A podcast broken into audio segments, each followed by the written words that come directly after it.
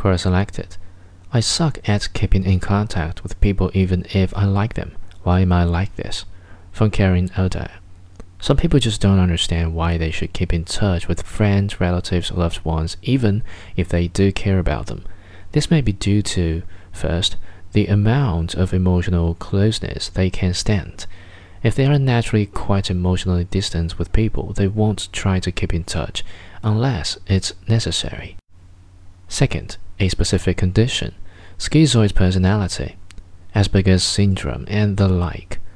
Because of the way their brain is wired, people with this condition don't find it necessary to keep in touch on a regular basis. Third, post traumatic stress disorder. People with this disorder may wish to deal with their issues alone and don't want to put up with others' daily issues because it's already hard for them to manage their own stress. Since one has to be emotionally available to deal regularly with people and maintain a constant contact. Fourth, people with avoidant attachment style. They can't stand emotional closeness, therefore, they limit emotional interactions to the minimum.